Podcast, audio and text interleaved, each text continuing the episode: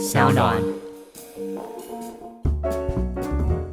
二零二零年，Podcast 市场开始急速成长，目前却还缺少能让 Podcaster 广告主更了解听众轮廓、喜好与习惯的调查。s o n 邀请您和我们一起完成这份年度报告。现在就到本集资讯栏协助填写问卷，就有机会抽到正成集团 Earphone 真无线蓝牙耳机、秋酿慢慢果醋礼盒、台虎精酿沙瓦礼包等好礼哦。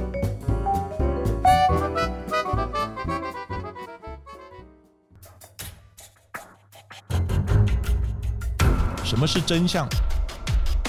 什么是正义？跟着台湾建士权威阿善师，重返那些离奇轰动的命案现场，请听阿善师的见识实录。各位听众朋友，大家晚安，欢迎收听今天的阿善师的见识实录。我是阿善师谢松善。大家好，我是子荣。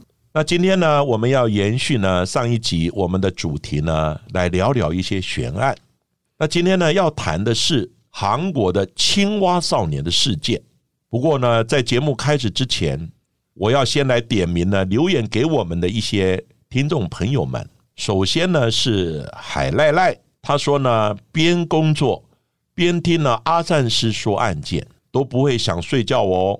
另外一位呢是会讲，他呢说，因为呢教课的关系，常常呢需要长途的开车。自从呢男友呢帮我收藏这个节目之后，开车完全不会无聊想打瞌睡了。同一个案件呢也能听好几次，也不会腻哦。想问呢阿善师呢有没有想要推荐的犯罪心理或见识呢相关的小说或书籍？谢谢呢两位朋友的留言，我还不知道呢。阿三师的见识实目可以让大家提神呢，而且能增加交通的安全哦。也请呢帮我们分享呢节目给更多的人知道。那关于呢留言的朋友呢所提到书籍的部分，当然我首先呢要推荐我的老师李昌钰博士的著作呢，譬如说《化不可能为可能》，神探李昌钰破案实录。还有一本叫《让证据说话》，以及呢重返犯罪现场。像这几本书呢，都是时报文化呢帮我的老师哈李昌钰博士呢他来出的。那话不可能为可能呢，是另外一家呢，好像平安出版社啊他们所出版的这几本书都是非常棒的书。当然，我也要自我推销一下我的书呢，《阿善师的告白》。一位老探长的见识实录，刚推出的时候呢，非常的畅销。但是呢，这本书呢，现在已经绝版了，因为出版社倒掉了。那这本书呢，各位如果真的有兴趣的话呢，在很多的可能旧书摊，或者是说呢，图书馆都还是有哦。真的，你们想看的时候，可以到图书馆去借阅哦。另外呢，也谢谢各位朋友们的留言。关于会长询问说书籍的推荐的部分，我们之后呢也会把书单呢整理上网络来跟大家分享，提供给大家参考。那如果有其他的网友想要跟会长来分享这些的推荐好书的话，也欢迎呢可以在 Apple Podcast 上面呢留言给我们哦。那在上一集的节目当中，跟大家聊到了几个关于电梯有关的失踪悬案当中呢，也提到了在韩国夫妻的离奇失踪案件。而在今天节目当中的案件呢，同样也是发生在韩国，是被韩国称为三大悬案之一的大邱城西小学生的失踪案。这起案件呢，在一九九一年的三月二十六号，在韩国的大邱，因为这个地方哦刚好举行选举，所以呢放假一天，城西区的五名国小学生呢，在早上说要离家到附近去玩，没想到呢，就因此无故的失踪了。到底是发生什么事呢？阿山师，这个呢，大邱呢，晨曦小学生的失踪案件呢，当时呢，非常的轰动，然后呢，被称为呢韩国三大悬案之一啊。那这五名的小学生呢，分别是九岁的金钟植、十岁的朴灿仁、十一岁的金荣奎、十二岁的。赵浩然以及十三岁的宇泽远，那事情呢？它是发生在一九九一年，啊，就是我们这边的八十年。三月呢二十六号早上九点钟左右，那五个小男孩决定呢去附近的卧龙山呢去抓山椒鱼。当时呢是被媒体呢误传为他们要去抓青蛙，所以呢我们后来才把那个名称呢，大家就把它称为呢青蛙少年的案件。其实不对，他们要去抓呢山椒鱼。那他们手里面呢提着铁桶啦。木棍啊，开心的出发。但是呢，到了傍晚的晚餐的时候呢，这五名的小男孩的父母亲呢都没有等到孩子的回家，他们觉得不太对劲啊，发生了什么事情？便开始呢出发到卧龙山的附近呢，开始去找人。随后呢就报案了，寻求呢协助。但由于呢当天是选举的日子，所以呢警方呢没有太多的警力跟心力呢。花在呢寻找小孩子的一个下落，甚至于呢还将这个事件呢把它呢当做哎呀这小孩子集体好晚离家出走这么一个案件，不太重视。一直到呢接近凌晨的时候，才发现事情不对劲了，开始呢积极的展开了搜索。那搜索的行动呢一直持续到隔天，大概呢清晨三点钟的时候。大家呢还是找不到这些呢小朋友的踪迹跟下落，没有尸体，没有人影，那也就呢无法呢确认他发生了什么事情，真的是集体逃家吗？还是迷路失踪了？还是不小心的掉到山谷里面去了？到底发生了什么事情？不得而知。或者是说有人说，是不是全部都被绑起来囚禁在某一个地方呢？大家呢议论纷纷了，结果呢就在隔天，警方呢开始在事发的地点附近呢开始积极寻找有没有人看到，有没有目击者。结果呢找到第一名的目击者，他是呢失踪孩子赵浩然的哥哥。他的哥哥讲呢，在案发当天九点多的时候，他呢曾经骑着自行车经过呢卧龙山的地方，也就是这些小孩子去的地方。他有看到这些小孩子，而且还问了这些孩子说：“你们要去哪里啊？”结果呢，他们就嘻嘻哈哈的就走了。第二位呢，目击者则是呢在附近工作的一个厨娘，就是在厨房里面，哈，就是工作的人。他也是呢，差不多在同样的时间点呢，就看到这些孩子呢闹闹哄哄的往山里面就走去了。所以这个案件呢，显然问题就是在这个五名孩子进入了卧龙山之后，到底发生什么事情呢？在当时哦，韩国呢其实是举国关注这五名孩子的失踪案件。当时的总统卢泰愚甚至是亲自下达了全国的搜查令，总共动员了三十一万多元的警力哦，创下了当时的单一案件出动最多警力的人数记录。当然，在当时的社会团体、文化界还有企业界都用各种的方式来宣。传希望呢可以破获这一起的青蛙少年的失踪案，甚至在当时也翻拍成为了电影等等。但是呢，在全案还是没有实质的进展。当时也同时涌现了各种不同的猜测还有说法。是因为这五名的小男孩就这样无缘无故的失踪了，引起呢这个韩国呢很大的震撼跟注意。所以呢，在侦查的期间，警方呢也接获了不少的通报呢线索。也曾经呢，有小男孩的家长也接到了歹徒勒索的电话。不过呢，当家长带着赎金到了指定的地点，准备要赎人的时候，而且他的地点呢就在卧龙山的山顶，但是呢，却迟迟等不到嫌犯呢来取款，根本就是假的一个勒索电话。所以他们研判呢，似乎这些小男孩呢，也不太可能是遭歹徒的绑架。一直到呢，二零零二年呢九月二十五日的时候，警方呢接到一通呢匿名的电话。这个电话呢的人他就表示了，在卧龙山呢半山腰的地方呢，他有发现了五具的遗骸。那警方接到这个电话呢，当然就赶快的立即派人呢前往卧龙山的地方呢开始搜寻。大约呢在海拔呢四百公尺的山腰处呢，哎。好像有发现疑似的这种残骸呢，就开始开挖。开挖以后呢，先是发现了四具的尸骨、五双鞋，而且呢，这些骨骸呢，通通都是堆叠在一起，在他们最上面的地方还压了一块大石头，但是呢，没有发现有头发，牙齿也少了很多根。警方研判，可能该处呢，并不是案发的第一现场，而且呢，附近呢也发现有一些子弹的弹头跟弹壳等。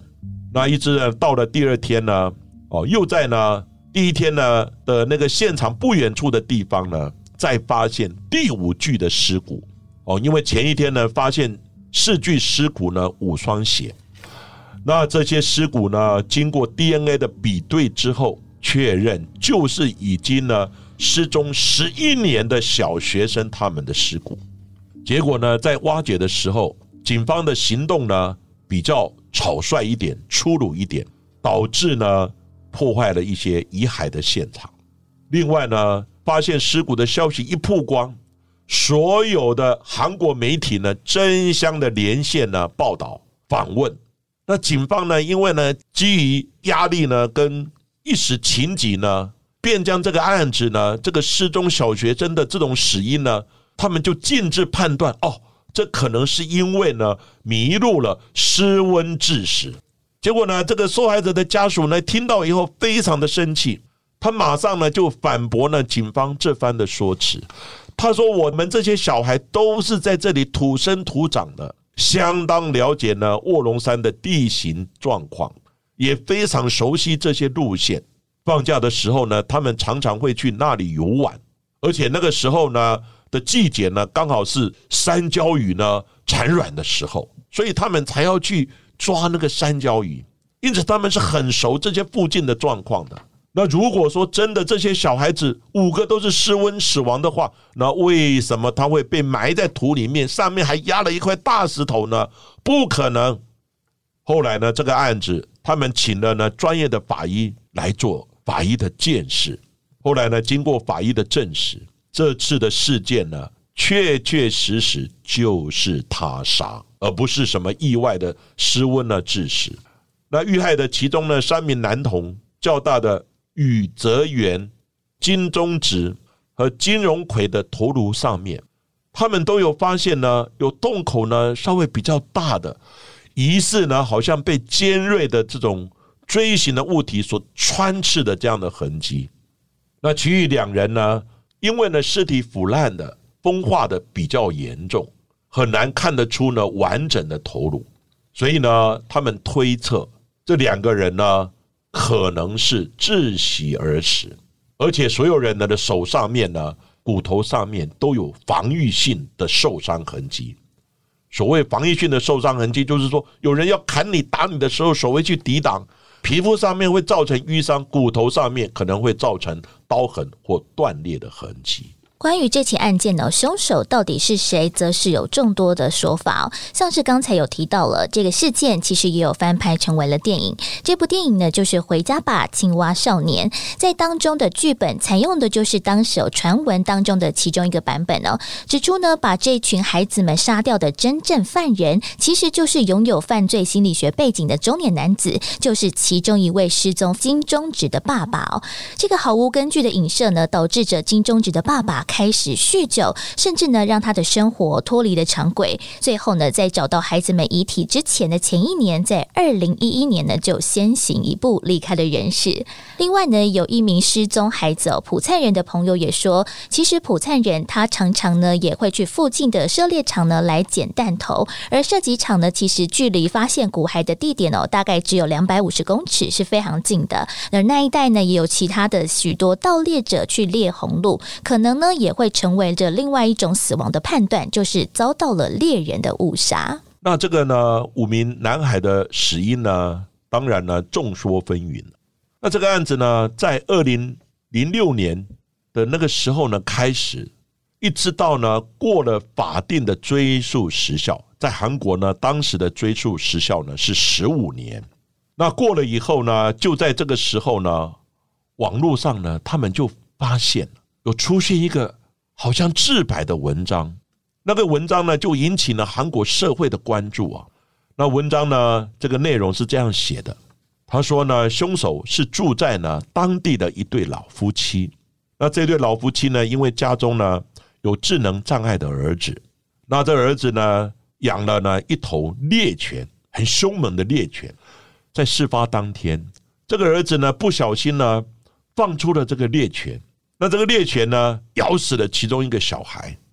那父亲呢为了保护家人呢，避免呢小孩被刑责追索，所以呢。便顺势的也将其他的小孩当做目击者一起都杀掉，并且呢，在警方开始搜索到他们住所之前，他们就急忙的搬家逃到别的地方去，证明呢，杀人的父亲呢，在案发后七八年呢，后来就死去了。那母亲呢，则是呢住进了疗养院。那这些案发的经过呢，跟这个故事呢，就是那位母亲。转述给疗养院里面的工作人员所写下来、所剖出来、所透露出来的，但是是真是假，仍然不得而知啊。那受害者的家属呢，当然也期望呢，未来不再有类似的案件发生，所以呢，也请求呢，政府呢，能不能制定完善的一些法律来制裁呢这些犯罪嫌疑人。所以呢，韩国政府呢，也在社会舆论之下呢。在二零零七年修改了韩国的刑事诉讼法，将呢可以公诉呢追诉的期限延长至二十五年。最后呢，又在呢同为三大悬案之一的华城连环杀人案的催化之下呢，决定呢将杀人案的公诉时限改为呢永久的追索。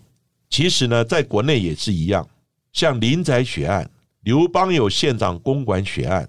也因为呢，追诉期限呢原本是二十五年，后来也改为三十年，但是呢，后来这些案子呢悬案都超越了三十年，那现在呢，国内呢也修法，也改为呢永久的追溯期。在二零零四年哦，晨曦小学也为这群失踪的五位小朋友们举办了毕业典礼。一方面呢，是弥补他们没有办法到校园参加的这些生活；另外一方面呢，也是纪念他们哦。在二零一一年案件过了时效之后，第二部同样也是因为这起案件题材所拍摄的电影《孩子们》也因而上映了。直到现在，快三十多年的时间过去，还是没有办法找到真正的凶手是谁。其实这个案子呢。我就从呢见识专业的观点呢，来跟大家提出一些我个人的看法。第一个呢，这个尸骨的发现，其实呢，为什么十几年来都没有发现？后来发现呢，是因为发现前那个山区呢下大雨，结果呢大雨呢把那个土石冲刷掉以后，尸骨才露出来。所以这个案子非常明确的，根本就不可能失温冻死等等。就是呢，被人杀害、埋尸的状况。另外呢，这五位小朋友的头颅骨呢，其实呢有三位，上面呢发现有一些洞。其实这个洞呢，他们怀疑是不是被尖锐的凶器呢穿刺的这样的痕迹。当然，我们可以推论，它大概是怎么样的一种痕迹？是尖的，还是钝的？对，还是怎么样的一个形状？这个其实呢是可以见识的。另外呢，有人怀疑呢，是因为附近有靶场，而且呢，附近呢，他们说呢，有一些猎人呢会猎红鹿。如果他们是被猎人误杀的时候，如果子弹穿透了，当然就没有办法。但穿透要有两个洞，不是一个洞。那如果一个洞它是被枪打的话呢，它弹头要留在头颅里面。所以呢，像这些呢，我觉得见识的部分应该可以再深入的再调查一下。另外呢，他们有一些防御的抵抗伤，那这个伤呢是在哪里？是每一个人都有吗？那是不是呢？表示有人攻击他们？那一些手骨啊上面会有断裂啊，会有一些伤势呢，是可以看得出来的。所以呢，这个案子我认为就是一个他杀，只是他杀呢是因为误杀，还是刚刚讲的？好，就是呢有人剖出来，哈，是因为。好，他那个智能障碍的小孩放出猎犬，猎犬咬死了。哎，也不无这种可能啊。那就开始要查访，当时这一家人有没有人对他有印象？是不是突然的就不见了？那他搬到哪里去？应该再去把这个事情呢做一个厘清。当然，这个过程之中呢，就包含家属也接到歹徒的勒索电话等等的。那警方呢也百思不解，到底他们会被谁杀掉了？谁要这么狠心呢？杀掉这五个这么可爱的去上到山上哦，就是卧龙山去抓山椒鱼去玩的小孩子，为什么他们会无缘无故的就会被杀掉？我觉得应该是有一个，就是一个原因，韩国的警方可以继续的追查。我在想，这个案子如果在国内的话，当然了，这个应该也是非同小可了。不过呢，你如果没有相关的基证，没有相关的线索，不管是韩国，不管我们是国内，要破案，真的有时候比登天还难啊。所以李我的老师李昌钰博士常常讲，有时候破案也要靠一点运气啊。运气到了以后，二十年、三十年的案子都还是可以突破的。今天我们的节目呢，就讲到这边。谢谢各位收听呢阿善师的见识实录。那今天的内容呢，我们也参考了重大历史悬疑案件的调查办公室以及风传媒的一些整理的内容，也欢迎大家呢去看看呢他们精彩的报道内容哦。另外呢，如果大家喜欢我们节目的话，记得在 Sound On、Spotify。跟 Apple Podcast 上面来订阅我们的节目哦，并且留言给我们回馈，一定要记得给我们五颗星哦。